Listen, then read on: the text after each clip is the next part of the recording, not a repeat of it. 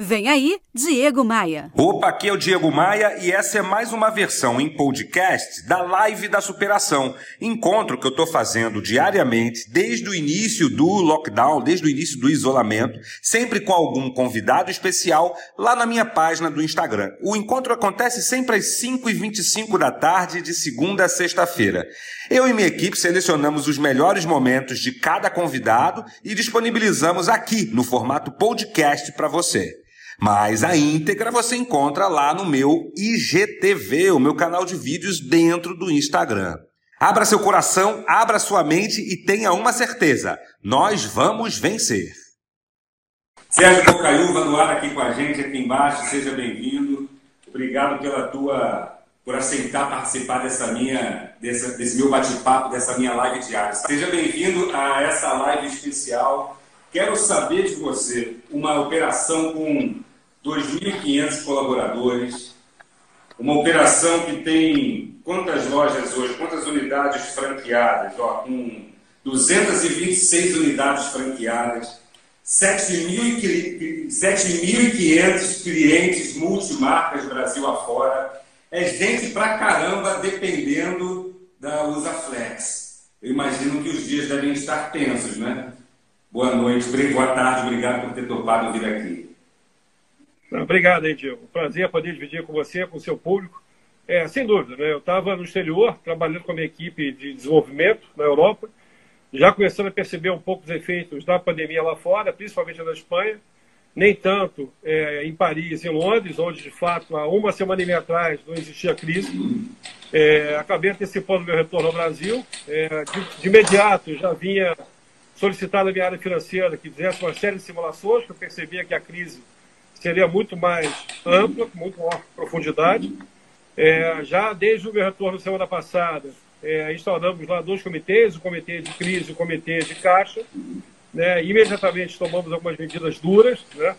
É, você foi muito educado, mas nós tínhamos 3 mil colaboradores uhum. e eu acabei é, demitindo 500 pessoas na sexta-feira. Uhum. É, isso tendo uma visão de queda de mercado no retorno, quer dizer, esse retorno será lento e gradual. No nosso negócio, particularmente, eu não simplesmente eu desligo uma máquina, eu desligo uma esteira, uma esteira tem de 80 a 120 pessoas.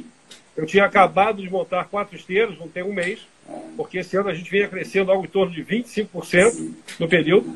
É, sendo assim, dessas 500 pessoas foram desligadas, 50% estavam em período de experiência, nós pagamos integralmente, demos também duas cestas de alimentação.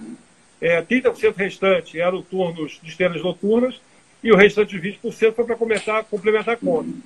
Mas mais do que isso, o que a gente vem fazendo, Diego, é de uma maneira muito calma, e aí é o espelho de uma empresa com governança, né? quer dizer, então com compliance, é olhando todos os stakeholders, é olhando a cadeia, porque o nosso papel é não somente tentar preservar é, a continuidade da companhia no médio e longo prazo, mas mais do que isso, é, o que a gente tem que olhar é toda a cadeia. Então a gente já sentou com 100% dos fornecedores, estamos pagando fornecedores é, todo mês de março, mês de abril e maio postergamos em média 30 dias. É, com relação a franqueados, concedemos questões comerciais prazo, estamos apoiando eles integralmente na questão de negociação de shoppings e também orientando eles nas questões é, da relação humana, que os colaboradores. Estamos também concedendo condições para multimarcas.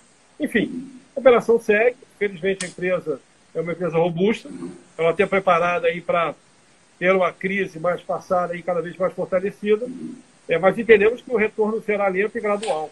Né? Mas, mas, de toda forma, é, o que, eu vejo, Diego? Quer dizer, as pessoas estão muito preocupadas em crise, é, nós somos um pouco mais velhos, somos um pouco menos de cabelo, né? É, eu, eu, particularmente, participo de crise desde 97, né? Quer dizer, a primeira crise foi a crise entre os países asiáticos, né, que impactaram fortemente no crédito para quem, no meu caso, sempre trabalhou com empresas de grande porte, é, tinha linhas tomadas no exterior, então naquele momento foi um momento de suspensão automática de todas as linhas de crédito. Depois de 2000 teve a crise do ponto .com, mas foi muito mais localizada. Depois de 2001 né, teve a teoria aí de... É, teve a, a, Torre Gêmeas, né, depois tivemos em 2008 também, quer dizer, toda a, a, a crise é, do mercado americano, é, crise imobiliária. É, e tivemos o plano Collor também, que as pessoas se esquecem, né, que foi, enfim, lá atrás, mas que reteve o recurso é, de todo o mercado. Né? Então, a gente vem aprendendo com crise, entendendo que nada é insuperável. Né? Então, faz parte do jogo. Ainda bem que essa é a primeira que eu estou vivendo. É. Ah, é, é verdade. Mas é, é, claro que foram, foram momentos diferentes, foram situações inusitadas e diferentes. Mas o plano Collor teve suas peculiaridades, né? Simplesmente o dinheiro desapareceu da, das contas bancárias, né? praticamente isso. Hoje a gente vê um lockdown é, mundial, as lojas fechadas, suas operações paradas. Isso era inimaginável, né? Nem no, seus pior, no seu pior pesadelo você imaginava isso, né? Não, na realidade, até uma curiosidade, a gente rodou uma série de simulações, né? Porque eu acho que a primeira coisa que tem que ser feita numa crise dessa magnitude é você rodar simulações de estresse. É, eu, na terça-feira, no qual os meus diretores no comitê de crise, já eram quase 10 h da noite, terminou o call, eu liguei para o meu financeiro, falei, cara, esquece tudo que a gente ficou três horas discutindo, seis horas da manhã, todo mundo acordado, vamos rodar uma, uma simulação muito pior. E essa foi a que ficou valendo, que eu acabei validando com o meu conselho. Mas, de fato, quer dizer, mais do que a crise econômica, quer dizer, que gera uma preocupação muito grande de caixa para as companhias, é uma crise de dilema, né? Porque você tem a questão social extremamente complexa, né? uma questão econômica que talvez possa até superar essa crise de saúde. Mas não há jeito, Diego. Na minha visão, a gente tem de fato que respeitar toda, toda, todas as pessoas que compreendem e estão acompanhando essas crises nos demais países, de tal forma que só venha reabrir o comércio quando tiver uma segurança plena é, da saúde física das pessoas. Porque o que o mercado, o mercado vem se movimentando muito rapidamente. Né? E eu, particularmente, como eu tenho um relacionamento forte com Brasília e com várias entidades de forte expressão no Brasil, é, no primeiro momento, na semana passada, você tinha uma, uma expectativa do comércio cara aberto. Depois, rapidamente, percebeu-se que não tinha jeito, porque é, seria instaurado a situação de calamidade pública. E aí o comércio percebeu que era muito mais interessante realmente ficar tudo fechado, porque houve um declínio muito rápido da curva de vendas. Né? Começou semana passada, início da semana passada, com 15%, 20%. No, na sexta-feira a gente tinha um mercado caindo de 60%, 80%, 90%. Uhum. Né?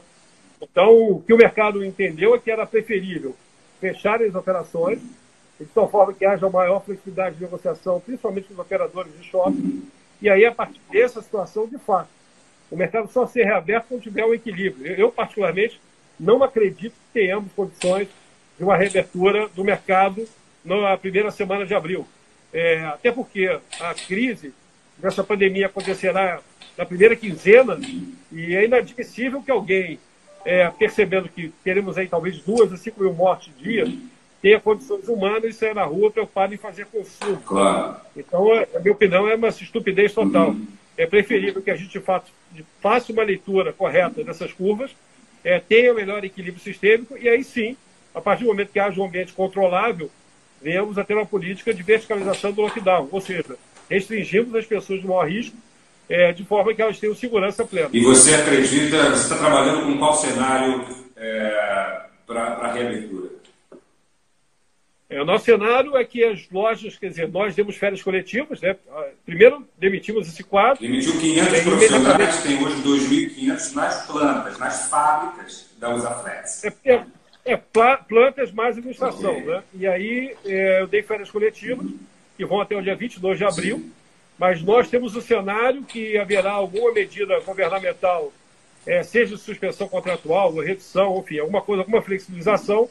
Eu entendo que a gente teria que ceder novamente é uma paralisação até meados de maio e, teoricamente, abriríamos as lojas a partir da segunda quinzena de maio. Mas eu considerei para efeito de simulação, o mercado totalmente paralisado por dois meses e meio, ou seja, março, abril, maio, e a partir daí uma, uma abertura é, efetiva do mercado, mas com crescimento gradual, voltando a restabelecer o volume de vendas somente lá em outubro, com 100%.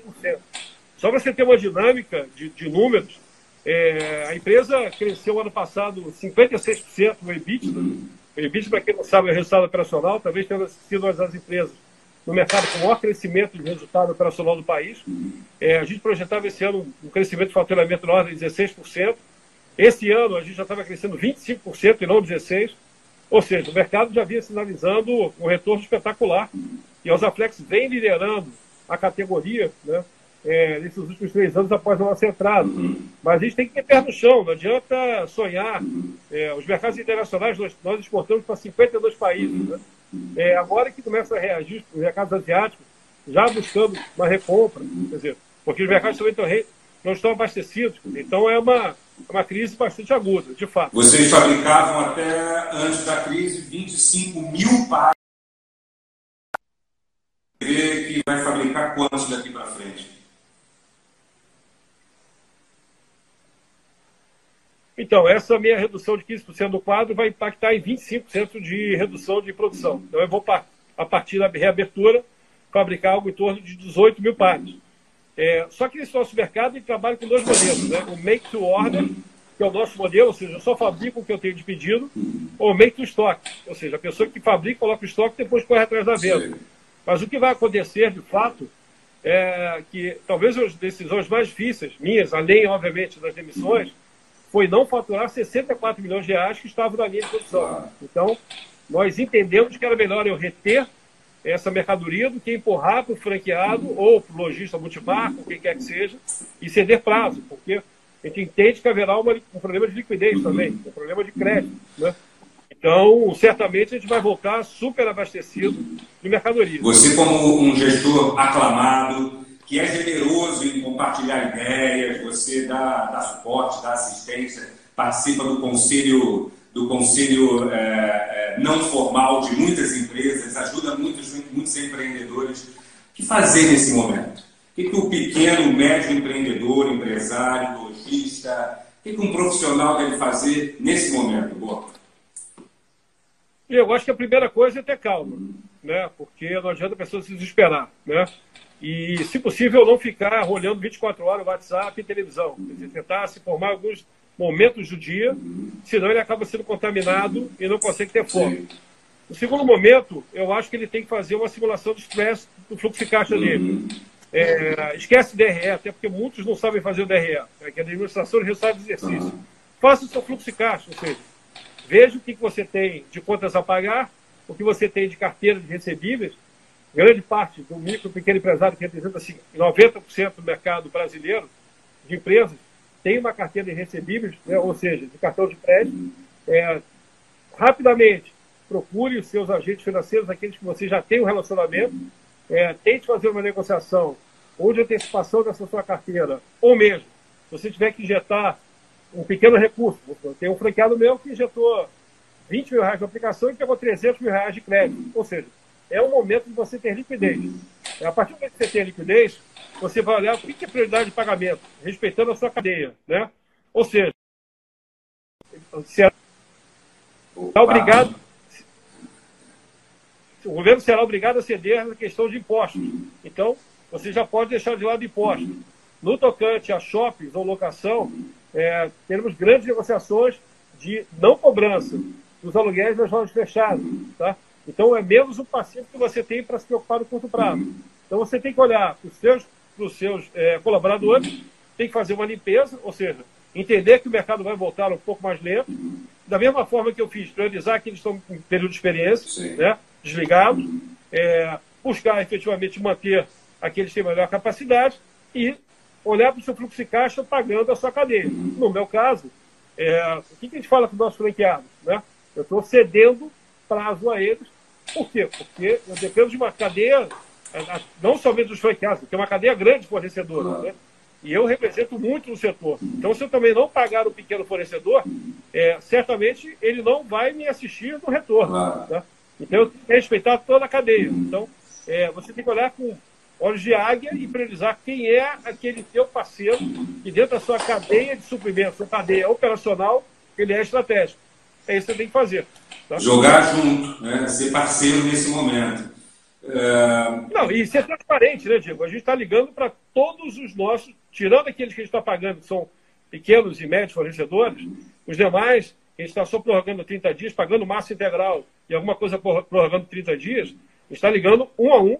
Vários choram ao telefone porque ficam emocionados, porque o seu contas receberam, ou seja, os seus clientes não estão nem ligando, desligaram o telefone, né?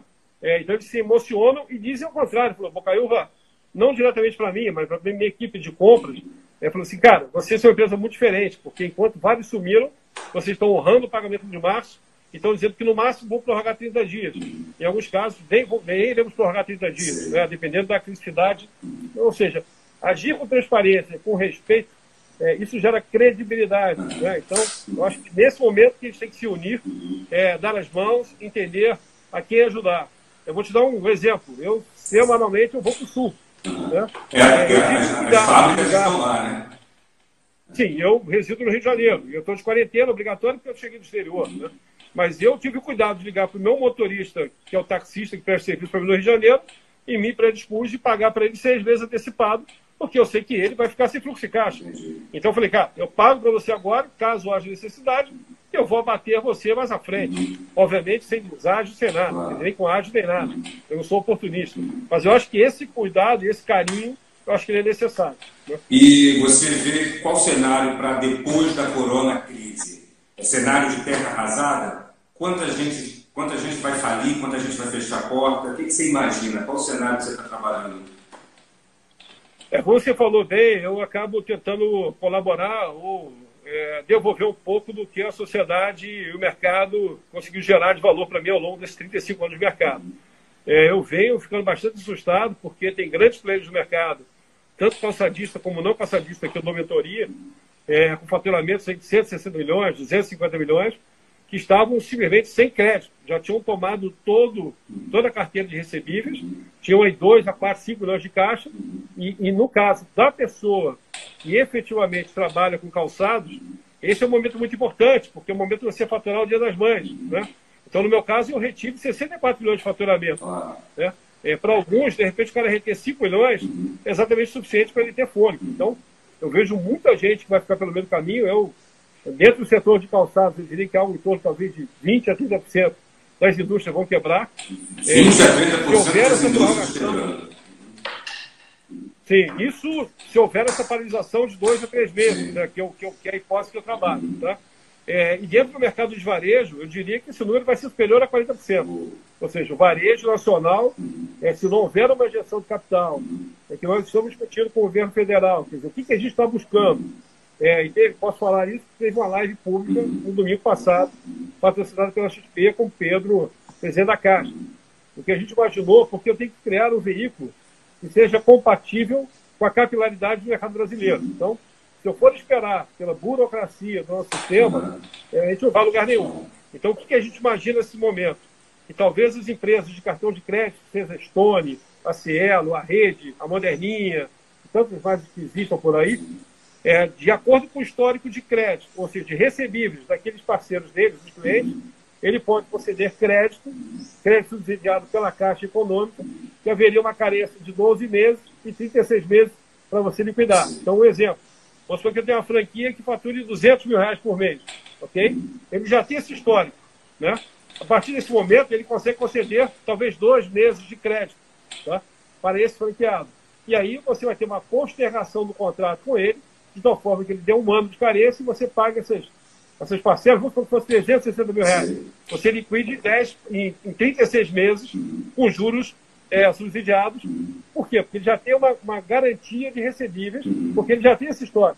Tá? Mas eu entendo que esse retorno será lento, lento e gradual, de tal forma que só lá para outubro, novembro, caso haja uma, uma reabertura em maio, você de fato tem um mercado estabilizado novamente. Tá? Mas eu sinto uma morosidade no anúncio por parte dos governos, federal, estadual e municipal, em alguma mobilização de resgate do comércio, do empresariado, dos autônomos, né, dos MEIs. Eu vejo algumas prefeituras, especialmente do interior, menores, com algum capital, é, já propondo subsídios a pequenos, pequenos comerciantes, pequenos empresários. Mas no Rio de Janeiro a gente não vê isso, nem na cidade, nem no estado. A gente não vê isso no governo federal. A gente teve aí o anúncio de 200 reais de ajuda para o MEI, é, que agora estão lutando para ter 50% de aumento, para chegar a 300 reais. O cara não come por uma semana com 300 reais o mercado parado. É... é. Esse é o risco da convulsão social, né, Diego? Esse, essa é o grande dilema dessa crise. Porque se eu não houver. E aí é uma coisa importante. Eu não quero aqui filosofar sobre economia, mas é importante o seguinte, todos os governos mundiais estão esquecendo a Basileia, estão emitindo papel é como se fosse o plano Marshall, ou seja, você vai injeção de capital a fundo perdido. Tá? É, e não será, não poderá ser diferente do Brasil. Quer dizer, a gente tinha uma, a gente tem um governo. É, eu quero aqui falar sobre o Bolsonaro, uhum. né? É, a gente tem um governo, a arquitetura do, do governo muito bem intencionada, é, mas muito preparado realmente para privatizações, operações estruturadas. É, no momento de salvamento, eles terão, e estão sendo pressionados para isso, que virem a, a criar linhas, ou seja, é, emitir papel, de tal forma que não somente através da regulação, da flexibilidade da regulação do, do crédito compulsório dos bancos, mas de uma forma mais de uma injeção de fato de papel, ou seja, de endividamento do governo, uhum. seja de 500 milhões, 600 milhões, 300 milhões, eu não sei qual é o tamanho dessa conta ainda, uhum. mas de forma que chegue ao pequeno e médio empresário, e por isso, a melhor forma desse dinheiro chegar seria através das empresas de administração de cartão de crédito. Uhum. Por quê? Porque elas já detêm esse histórico. Uhum. Então, como infelizmente a gente vive num país onde tem vários oportunistas, né? É, qualquer meio diferente desse seria absurdo. Né? Porque, porque as empresas de cartão de crédito já têm, eu não estou aqui defendendo bandeira, não sou acionista de uma empresa, deixar bem claro, mas seria a melhor forma de termos agilidade e capilaridade, principalmente, para injetarmos recursos o mais rápido possível com algum tipo de garantia de retorno. Mas você acredita, é, é, você acredita que somente com, com, com, esse casamento aí, as, as credenciadoras é, com o aval da Caixa Econômica, mas... É, na verdade, seria, seria um aporte de recursos da uhum. Caixa nessas empresas, tá? É, e elas seriam um veículo uhum. De liberação do recurso travado simplesmente, é como se fossem os FDICs, né? É, em cima de recebíveis futuros, uhum. recebíveis que não existem atualmente. Sim. Tá? Uhum. Tá? Então, seria uma operação é, clássica de mercado, mas com uma visão futura uhum. descoberta. Uhum. Mas em cima de um histórico de crédito que eles já têm, porque eles sabem. Aí, aí vai ter que ser criado um outro mecanismo para aqueles lojistas que abriram a loja recentemente. Uhum. Talvez é, você pega uma média de faturamento, no caso de uma rede de franquias, você pega a média da rede de franquias, o lojista que recém abriu a loja ou você vai ter que ter algum tipo de cobertura da franqueadora, não sei dizer ainda, Sim. tá? Mas isso é uma tratativa que está mais evoluída nesse momento. Eu participei ativamente de semana passada, uhum. é, junto com Brasília, e a gente está discutindo essa possibilidade.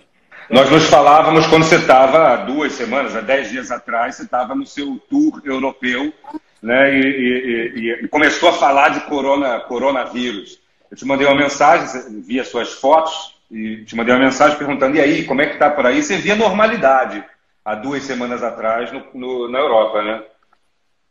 É, você tem uma ideia, eu ia para Milão, que Milão tem, as, tem, dois grandes eventos né, nesse mês agora que nós estamos, que é a Mican, que é uma das principais feiras do mundo de lançamento, e a Linepele, que é uma linha de forne... é uma feira de fornecedores. Uhum. Só que você tem uma ideia, a Linepele você pega o Rio Centro, uhum ou o Center Norte, uhum. lá de São Paulo, ou o Rio Centro aqui no Rio de Janeiro, você multiplica por 20 oh, o tamanho dos pavilhões tá, diário. Uhum. E são todos absolutamente lotados. Uhum. Tá? Nós, obviamente, mudamos a nossa. E você estava, então, lá no epicentro do coronavírus, né?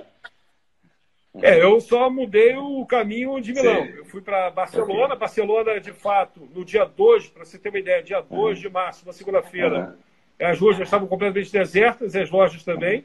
Depois fomos para Paris no dia 4. Paris, você via as ruas é, com 70% do fluxo, mas as lojas completamente vazias. É, já no dia 6 eu fui para Londres, porque nessa viagem normalmente nós ficamos de dois a três dias em cada, em cada cidade, vamos dizer assim, ou país, é, rodando o campo e participando de desfiles Sim. ou é, feiras, enfim. É, é, muito corrido. A gente, você tem ideia, quando a gente está na rua, a gente roda em torno de 20 a 30 quilômetros por dia caminhando, uhum. fora de reuniões fechadas. Né? Então é muito bastante. Uhum. As pessoas acham que a gente vai lá, passeia. É lazer. Trabalho, é, boçal. Mas, enfim. É, e depois eu segui viagem de férias com a minha esposa, fui para Amsterdã, mas tanto em Londres. Desculpe, depois de Paris foi para Londres, depois de Londres eu fui de férias para Amsterdã. Uhum. Tanto Londres como Amsterdã, uhum. eu estou falando no dia 13, 14. Uhum. É, não existia crise uhum. nenhuma. Quer dizer, o máximo que você tinha era os museus e, e igrejas fechados. Uhum.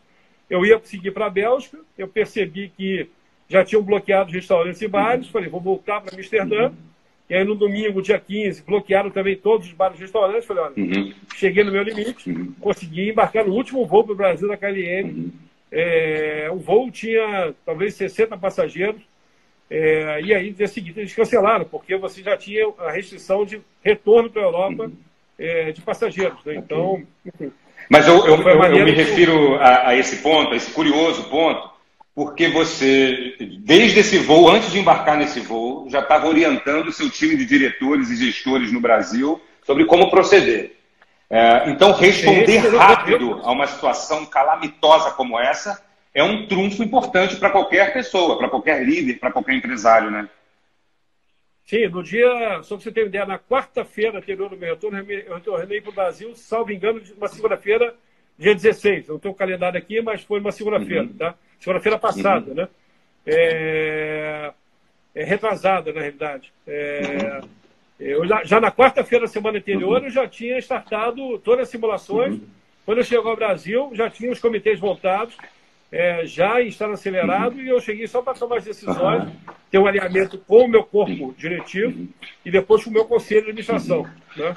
Que, é, que é uma vantagem, né, Diego? Eu sempre falo nas nossas conversas de você ter governança. Né? Eu acho que quando você capacita a equipe, né, tem uma equipe bem desenvolvida, e você tem governança e compliance, isso facilita muito a vida, porque no momento de crise, você consegue levantar crédito com muita facilidade, né? Porque os bancos já conhecem a sua postura, a sua transparência, a sua clareza de raciocínio. Né? Eu consigo mostrar meu plano de negócio.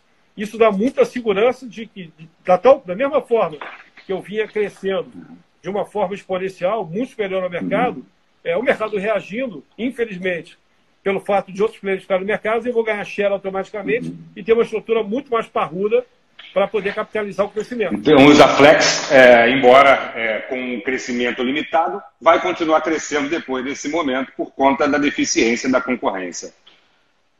Sim, sim. A gente cresceu, como eu falei, desde a nossa compra da companhia, é, apesar de a gente ter um incremento enorme em mídia, em estrutura, seja em capacitação de pessoas, né, remuneração variável e, e, e ajuste de remuneração e contratações, é, nós crescemos mais de 130% a companhia, sendo que do último ano para cá, 56%. É uma empresa robusta, é que vem chamando a atenção no mercado, e eu posso lhe afirmar que uhum. continuaremos nesse caminho. Quer dizer, é, talvez até acelerando outras conquistas aí, porque uhum. teremos muita gente combalida no meio do caminho. Então, é, no meio de crise Sim. surgem também muitas oportunidades. Essa que é a grande verdade. Uhum. Né?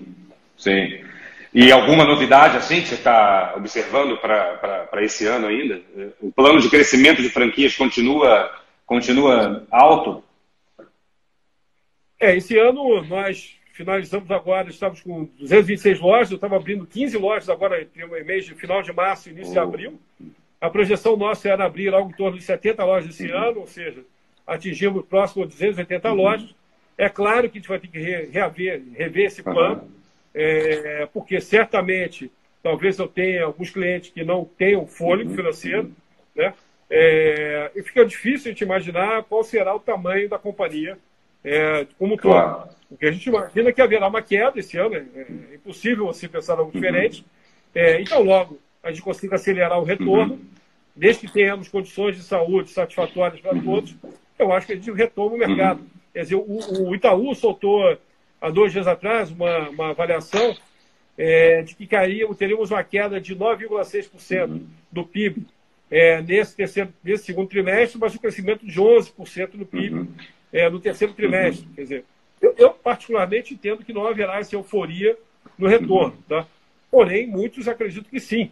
É, mas eu acho que é muita especulação. Claro. Eu acho que eu acho que nesse momento que a gente tem que manter a cultura da companhia, uhum.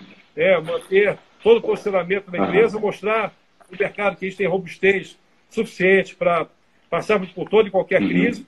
E mais que isso, temos uma equipe altamente comprometida, engajada. Uhum. Você vê, amanhã é, teremos o happy hour da companhia, todo ele digital. Uhum. Quer dizer, então, você tem que ver que a empresa não caiu a autoestima da companhia. Né?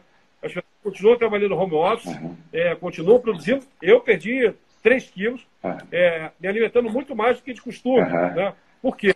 Porque eu estou em, em calls, videoconferências, enfim, estou tentando atender a todas as demandas que chegam a mim, mas isso acaba consumindo, uhum. né? Então você é, tendo outro tipo de desgaste que não é comum. Uhum. Você me conhece um pouco, eu sou um cara que não consigo ficar meia hora sentado na minha cadeira, eu não estou nem mesmo. Né? Então eu estou tendo que reaprender. Agora, qual é o lado positivo da história toda? Você está próximo da família, né? Eu sou uma pessoa que viaja muito, então eu estou muito mais próximo é, da minha família. É, daqui a duas semanas, caso haja uma extensão, vou começar a cozinhar. Uhum. Quer dizer, então, é, eu acho que tem outro lado que as pessoas têm que começar a aprender. Eu concordo plenamente. Eu, por exemplo, estou trabalhando mais do que o normal e já trabalhava muito. Mas esse negócio de emagrecer 3 quilos na, no isolamento, você precisa passar a dica aqui para gente.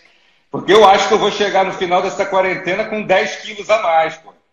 Me fala que segredo é esse. Eu sempre, eu sempre tive uma característica de. Eu, minha base é toda financeira, né?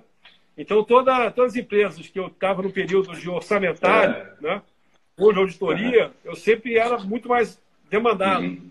Então, eu sou imperativo. Uhum. Então, uhum. nesses momentos, eu acabo queimando muito mais caloria, porque realmente claro. eu tenho que ter respostas, como toda liderança. Acho que o papel do líder é ser duro.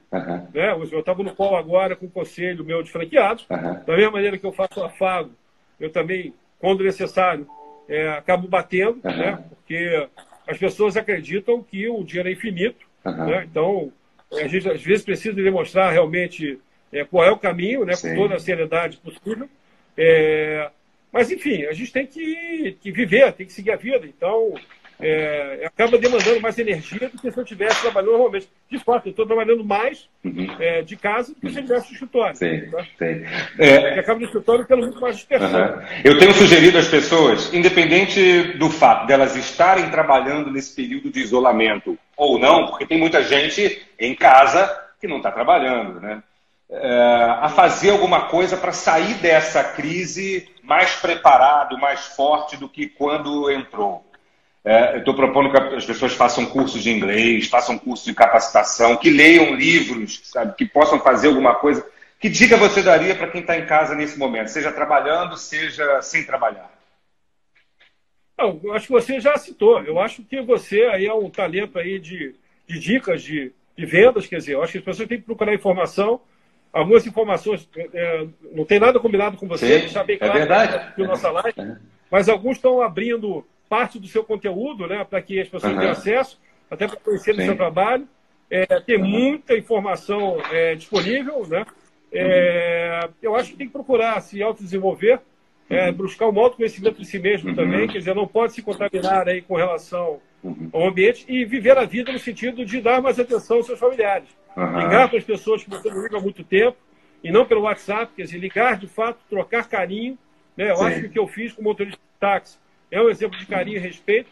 É uma claro. pessoa que eu não tenho uma relação direta, mas, enfim, é, eu, eu, acho que olhar para o seu microsistema, seu microambiente, é, olhar para fora no sentido de buscar aprendizado, né? É, até mesmo quando você, para essa live aqui, eu fui resgatar as crises, né? Então uhum. é interessante você ter acesso. Foi estudar, né? Foram as crises brasileiras é, o que aconteceu em cada crise e como que o país saiu de cada crise. Né? Uhum. É, então, a partir do momento que você tem muito conteúdo disponível, e essa é uma das vantagens é, das mídias sociais, da internet, né? É, você tem informação. Né? E não ter vergonha, nesse momento, também de ligar para alguém que possa lhe orientar uhum. e te trazer calma e uma orientação de fato do que fazer. Entendeu? Então, porque eu acho que as pessoas não têm que ter vergonha de fazer isso. Uhum. Né? E o dia. As pessoas têm que ser solidárias. E o dia seguinte, e a retomada? Como é que você acha que vai acontecer? Você já falou que, na tua visão, muitos negócios vão deixar de existir, porém, muitos outros vão nascer, porque é na crise que nascem as oportunidades, é que são forjados aí os grandes vencedores. Mas como é que você vê esse dia 1, um, depois da reabertura, depois de descer a curva de pessoas contaminadas pelo coronavírus? Como é que você vê esse novo mercado? No mínimo é diferente, né? No mínimo é um, é um, um cenário novo. Não, é totalmente diferente, né? porque quando você analisa o exemplo crédito, uhum. você vai ter que analisar crédito de uma forma diferente. Uhum. Todos os parâmetros mundiais de crédito vão ter que ser revistos, uhum. né? porque os governos vão ter uma dívida estratosférica. Né? É, você vai trabalhar com terra arrasada. É, quando eu falo no meu ecossistema lá da fábrica, eu já estou buscando higienização de toda a fábrica e vou ter é, equipamentos é, de proteção para todos os colaboradores por um grande período. Quer dizer, então a gente vai ter que também saber como conviver socialmente claro. durante ainda uma fase pós. Da mesma forma, vai acontecer na rua. Você vai ser na rua, vai estar todo mundo equipado, como está acontecendo na China, no Japão, não, não tem como ser diferente. Sim. E as pessoas vão, como você falou bem, vão se reinventar. Uhum. É, porque eu acho que haverá uma revisão do mercado uhum. como um todo, tá? não somente nos contratos de locação de shoppings, uhum. quer dizer, é, as pessoas vão estar reavaliando. É, os momentos de crise são importantes, uhum. até quando eu falei na questão de crise, é, uma das crises, o Pão de Açúcar, eles acabaram revisitando todo o posicionamento uhum. desde o mercado. Foi aí que eles deram a grande alavancada deles, ou seja, é o momento também de você olhar para dentro e falar assim, o que, que eu estou fazendo de errado, né? É, onde eu posso melhorar, quer dizer, onde eu tenho gordura. Uhum. Quer dizer, então, eu acho que é uma oportunidade de você realmente olhar para o futuro de uma forma diferente, mas eu acho que você tem que estar pronto. Quer dizer, tirando essas primeiras duas semanas de alinhamento de caixa, renegociação com fornecedores, colocação dos seus colaboradores de férias ou rescisão, é, eu acho que no segundo momento é, que é o que eu estou entrando agora. É, como será a minha reabertura? Como é a minha comunicação? Como eu vou trabalhar para doar para a sociedade? Porque nesse momento, fazer um marketing de moscado, dizendo que eu vou ceder material para a saúde com as fábricas fechadas, alguns players, infelizmente, estão fazendo esse tipo de marketing. Eu não faço, eu não sou um fanfarrão, tá? Não vou falar aqui da concorrência, mas eu acho isso leviano, uhum. é, eu não acho de bom tom, tá? É, mas eu entendo sim que a gente vai ter que fazer nosso papel também na sociedade. Eu vou ter que colaborar e agradecer aos profissionais de saúde desse país, vou ter que contribuir com os municípios onde eu estou presente. Quer dizer, uhum. eu tenho um compromisso. Caso haja uma retomada uhum. é, imediata do mercado, eu recontrato 100% das pessoas que eu demiti. Foi até uma, um aprendizado. Eu erradamente Opa! achava você deveria. Hã? Não, eu achava que você deveria esperar Opa! Um é porque tem gente que eu aprendi... Uhum. É, eu aprendi que não, que na realidade você pode recontratar imediatamente.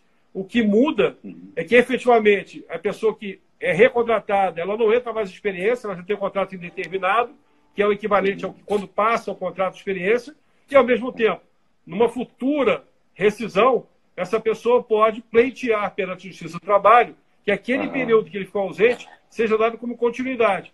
Mas, sinceramente, Diego, dentro do contexto, isso para mim é pênalti. Quer dizer, ou seja, claro. isso aí não tem relevância nenhuma. Então, e eu, quando fiz os ligamentos, eu me comprometi publicamente de recontratá-los. Desses 80%, porque 20% eram pessoas que realmente não estavam performando. Tá? Mas essas pessoas que efetivamente é, estavam presentes, estavam efetivamente gerando resultado, e infelizmente, muitos deles, né, uhum. talvez 250 pessoas ou um pouco mais, uhum. é, era o primeiro emprego deles, uhum. tinham acabado de ser contratados, não tinha um mês. Uhum. É, esses, com certeza, eu vou contratar da mesma maneira que eu auxiliei, é, todos com, com cestas básicas, enfim, estou dando todo o amparo possível e imaginável. Tá? É, é, ainda agravante o fato dessa sua operação, dessas suas plantas, dessas suas fábricas, são quatro, né? Serem no interior do Rio Grande do Sul. Então a Usaflex é, é, a representação da cidade de Igrejinha, né? que é onde vocês estão. Sim. Vocês representam muito para aquele povo, para aquela comunidade há quase 40 anos. Né? E, e... Sim, nós somos o segundo maior arrecadador de recursos para o município. Uhum. É, e foi engraçado, né? foi bom você falar isso, porque eu fui massacrado na sexta-feira, tive que dar uma coletiva né? uhum. né? É, com relação às rescisões. Né? É, mas eu falei com muitos clientes que não têm as suas empresas naquela região, estão com as suas matrizes lá. Mas tem as operações do Nordeste, que eles emitiram 700 pessoas, 800 pessoas, mil pessoas, Sim. mas como estavam no Nordeste, isso não chegou na mídia local. Sim. Então, no primeiro momento, é, como é que o mercado entendeu? Pô, cara, o Bocaiúva é a empresa que mais cresce no setor brasileiro hoje calçados. Como é que, do nada, ele não colocou as pessoas de férias, né? Ele já partiu para a demissão. Mas é que o nosso olhar, de novo, é um olhar de uma empresa com governança, um olhar de médio e longo prazo. Quer dizer, não adianta eu voltar continuar produzindo e não ter aqui vender. É, não adianta, uhum. eu tenho que olhar para a sustentabilidade uhum. do ecossistema. Uhum. Entendeu? Então, às vezes, o líder ele tem que ser duro, né? mas é, é, essa ação foi para preservar 85% uhum. dos demais empregos. Essa é a realidade. Tá? E, claro, havendo uma readequação do mercado, é recontrato, não tem problema nenhum. Né? Uhum. É, Boca, é, eu acredito que você tem, já te falei isso outras vezes, você tem uma característica que é ser, ser, é, ser gentil e, e altruísta em, em, em, dar o que você tem de conteúdo e compartilhar ideias com as pessoas. Mas você tem uma outra característica que eu já te disse também, que é o alto astral. Você está sempre focado no lado positivo da história. Eu não vi você reclamando, chorando pelos cantos, apreensivo, com medo eu imagino que a angústia, que a ansiedade, ela vai existir, mas precisamos domar esse medo, essa, esse, esse pessimismo, porque a gente tem uma certeza, essa crise vai passar e vamos sair delas mais fortes. É, é, então, o é, otimismo porque, tem que fazer parte, né? É, e porque o nosso caso também, aí tem o Axel Group, que é meu sócio, é, quando nós resolvemos investir no ativo, é porque a tese de investimento é muito vitoriosa, entendeu? Então, a gente sabe ter certeza absoluta e cada vez mais que a Usaflex é líder mundial em conforto. Uhum. Conforto, conforto é um driver que não é tendência, uhum. quer dizer, conforto é uma realidade. As mulheres elas querem ser muito mais autênticas e para isso elas têm que estar confortáveis, tá? Então nós dominamos esse mercado, temos eu nas minhas viagens internacionais tenho contato com grandes players, a gente está abrindo aí grandes oportunidades no mercado americano. Você tem ideia, a gente não vende nada para o mercado americano. Uhum. O mercado americano, com está buscando, eu posso dobrar tamanho da companhia, tá? É, simplesmente conquistando esse mercado. Nós é, temos, estamos também no processo grande de abertura de lojas Usaflex no exterior. É, tem uma demanda gigantesca de pessoas querendo abrir lojas Usaflex. Então, mesmo que eu tenha o fechamento de alguns players, é, outros mais estão na fila de espera. É, ao contrário, já tenho franqueado ligando falando o seguinte: não, Boca, se fechar alguém, eu já tenho interesse de comprar a loja daquela pessoa. Ou seja, por quê? Porque nesse momento de crise surgem muitas oportunidades. Sim. E como você falou bem, é, Diego, eu acho que quando você tem segurança, né, de estar fazendo a coisa de forma transparente, uma equipe melhor do que você trabalhando juntamente com uhum. você, né, motivada e que tenha segurança, quer dizer, de que aquela medida dura foi muito focada naquele microgrupo e por uma razão muito clara, uhum. que as pessoas, os repórteres perguntaram, ah, Boca, mas peraí, você demitiu quantos de, de Parobé, que é o município, quantos de Campo Bom, quantos lá de Dois Irmãos, quantos de Igrejinha? Eu falei, amigo, eu estou pouco me importando qual, se o nome da pessoa, qual é o CPF. A gente teve uma filosofia. Qual é a filosofia? Quem foi contratado recentemente? Isso representava 50% do quadro. Segunda filosofia. Quais são as linhas menos produtivas? São as linhas noturnas. Né? E aí o restante foi o saldo. Uhum. Ou seja, então até para desligar, a gente tem um padrão estabelecido que é transparente, verdadeiro e único. Entendeu? Não tem aqui nada diferente. Então, quando você trabalha com transparência, né, gerando credibilidade, e respeitando o seu, todos os seus stakeholders, eu liguei para todos os prefeitos, uhum. né? é, eu atendi todos os políticos, estou trabalhando com todas as entidades governamentais, uhum. né? eu tenho relacionamento com grandes banqueiros, quer dizer, estou trabalhando junto com a BF, então, é, que é a Associação Brasileira de Franquias. Uhum. Então, o, o, que a gente tem é um grande ecossistema, que ele tem, tem que estar mais do que nunca unido, uhum. é, trabalhando em prol do Brasil. Então, efetivamente, esse é o nosso Acho que quando você chega numa idade, eu completo 55 anos esse ano, né? quando você chega já no patamar da sua vida, você está aqui para se doar. Mais de 15 anos que eu acho que eu trabalho para devolver o que eu recebi. Né? Então, é claro que eu tenho objetivos pessoais que dá muito prazer, como já confidenciei para você no podcast lá de trás, é o prazer de poder transformar pessoas. Mas é até numa crise dessa, que as pessoas que ficam meio desorientadas, olhando para o líder e vendo que o líder, na realidade, está muito tranquilo, né? Hoje eu recebi uma, um contato de uma franqueadora média, uhum. é, mas tem uma liderança na BF. É, porra, porque eu vi aqui a matéria, estou preocupado com você. Eu liguei para ela imediatamente e falei assim: deixa eu explicar. Eu estou absolutamente tranquilo, uhum. nós temos robustez, fizemos isso, isso, isso, isso. E agora, como é que está a sua operação? Ela começou a, a chorar pitanga, enfim. É, mas foi muito legal, porque na mesma vez que ela foi solidária comigo, claro. eu tive cuidado de imediatamente ligar para ela, né? porque ela mostrou um carinho para com a nossa operação uhum. e o mínimo que eu tinha que fazer era não somente responder no WhatsApp, que a gente está viciado nessa porcaria, mas imediatamente ligar para ela. Eu nunca tinha falado com ela, tá? okay. tá? É, no telefone, tá? Nunca. Então, ela até se surpreendeu, falou, pô, mas você me ligou tão rápido, né? Então, porque eu acho que isso é respeito. Uhum. Né? Você sabe que eu tenho uma, uma característica que eu, eu, eu finalizo meu dia dando retorno a 100% das pessoas que me ligam. Okay. Né? É, eu não passo um dia sem retornar qualquer recado, né? por mais louco que isso pareça. Então, por quê? E aí você começa a ter credibilidade. Né? E as pessoas estão comigo para você para falar bobagem. Né? Porque sabe que seu tempo é precioso. Claro.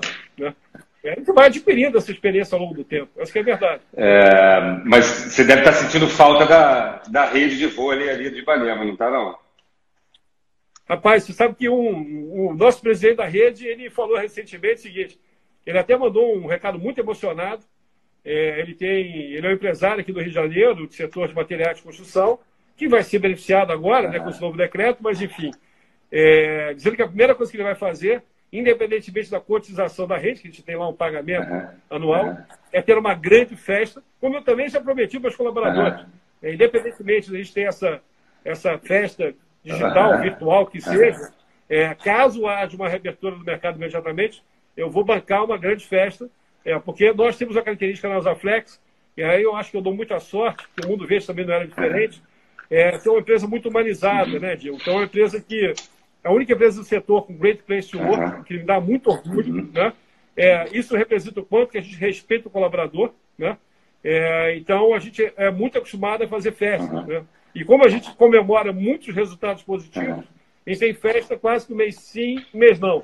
Né? Então, e quando não tem aquele mês que é o mês não, as, as microáreas fazem encontros é, para comemorar alguma coisa, para falar alguma coisa. Então, essa é uma característica das empresas que eu, que eu gerencio, é, que eu acho que com a total harmonia, é, a gente tem uma. Claro que a gente tem cargos né, hierárquicos né, dentro do plano rei, uhum. mas de toda forma, todo mundo tem acesso a todo mundo.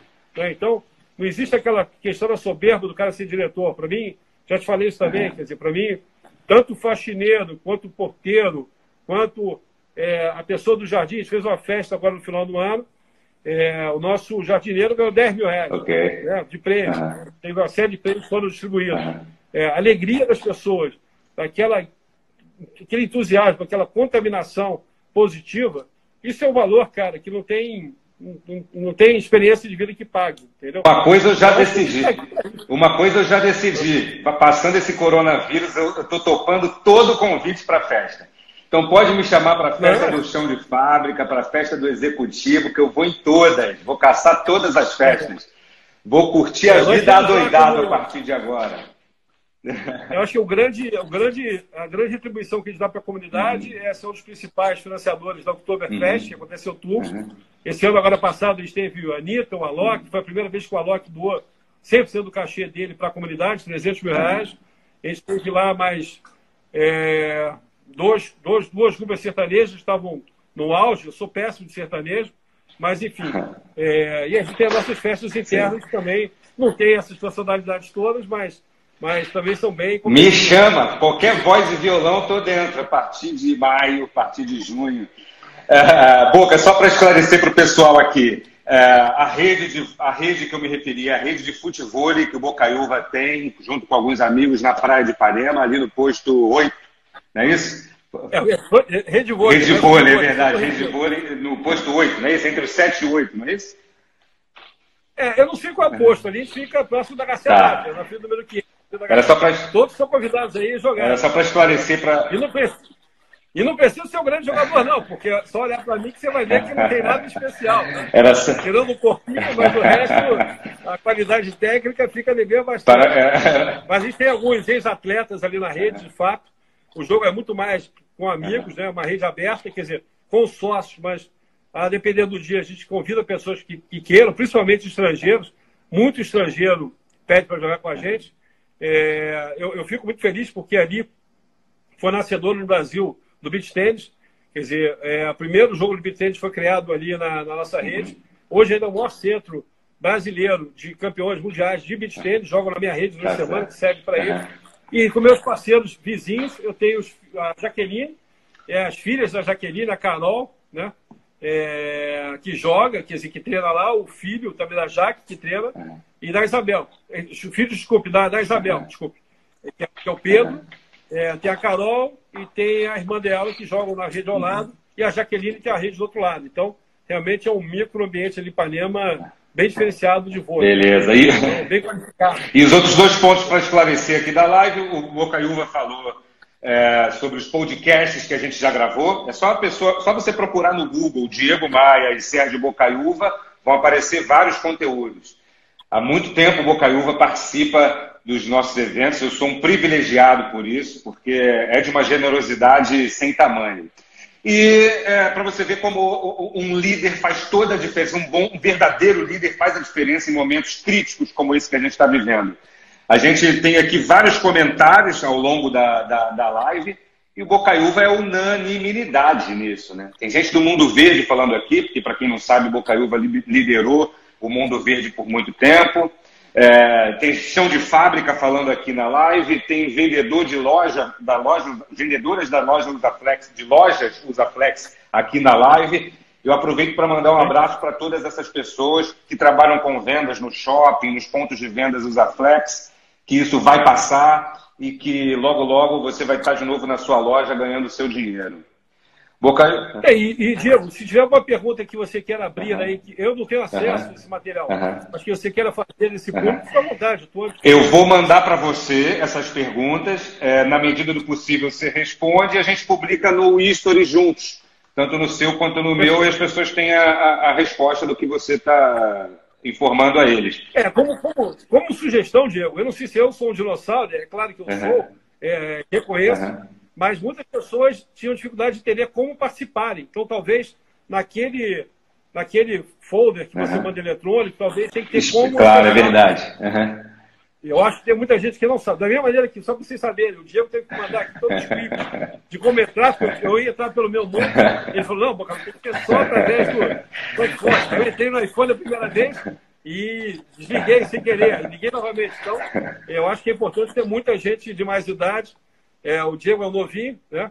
É, mas, enfim, e eu digo aqui para vocês, eu tive muito orgulho já de participar de alguns eventos com o Diego. Teve um evento, foi ano passado, né, Diego? Mas... Que foi um evento muito interessante, é, de uma plataforma diferenciada de apresentação. Acho que o Diego é um craque aí da área de vendas. É, é um cara que sabe bastante, pode entrar no material dele, que eu assino embaixo. É, e é um prazer sempre dividir com você um pouco da experiência, quer dizer, e precisando, estou sempre. O mercado e a sociedade precisam da tua inspiração, precisa do seu entusiasmo e obrigado pela tua disponibilidade. Usa Flex, crescimento total, superando o coronavírus, vamos com tudo. É, Diego, eu sempre falo o seguinte: eu acho que eu tenho que é, perpetuar um ambiente que seja muito saudável em todos os aspectos. Uhum. Né? Eu brinco com a minha esposa que eu me especializei em mulheres, porque eu trabalhei na Ebenezer, uhum. Eu peguei Ebenezer com 90 milhões, levei ela 420 uhum. milhões, que era cabelo, né? liderança e share é, dentro do setor, é, de volume, não de valor, de coloração, mas já era líder em transformação. Depois no Mundo Verde, especializei no corpo, e agora estou especializando nos pés. Né? Mas, tirando essa brincadeira de lado, é, eu, eu, digo que eu sempre tento propiciar em todas as empresas que eu trabalhei esse dinamismo de um ambiente muito divertido, onde não existem barreiras, que as pessoas podem se posicionar da melhor maneira possível. É, eu tento ser muito atencioso a todos, não tenho agenda, particularmente as pessoas que montam a minha agenda, deixam a minha agenda, com exceção de eventos, palestras ou viagens, minha agenda é totalmente aberta. É, e eu acho que isso que dá, tangibiliza um pouco do que a gente imagina. Transparência com uma visão de futuro muito clara e quando a gente compra a companhia, a gente fala onde vai chegar. Né? E isso acho que gera muita confiança é, para todos que estão na cadeia. Né? Eu acho que isso é importante. Né? Uhum. É, e, obviamente, quando eu tenho que fazer. Eu vou te dar um exemplo aqui, você vê se a pessoa está na live. É, tivemos poucas demissões da área administrativa. Tá? E, particularmente, uma das pessoas eu fiz questão de ligar, era uma estagiária. Essa estagiária eu teria que ser contratada agora em março não faria sentido nenhum de contratar pessoas, se estão colocando todo mundo de férias. É, tive cuidado de ligar para ela à noite falei, deixa eu explicar, você é um talento, mas dentro dessa situação de crise, não faz sentido eu contratar você se eu vou botar você de férias, claro. né, por ser estagiário. Uhum. Então, para a questão é, de ser fé, eu estou te ligando para dizer que gostamos de você, você é um talento, e se você achar que tenhamos oportunidade, você será a primeira a ser recontratado. Né?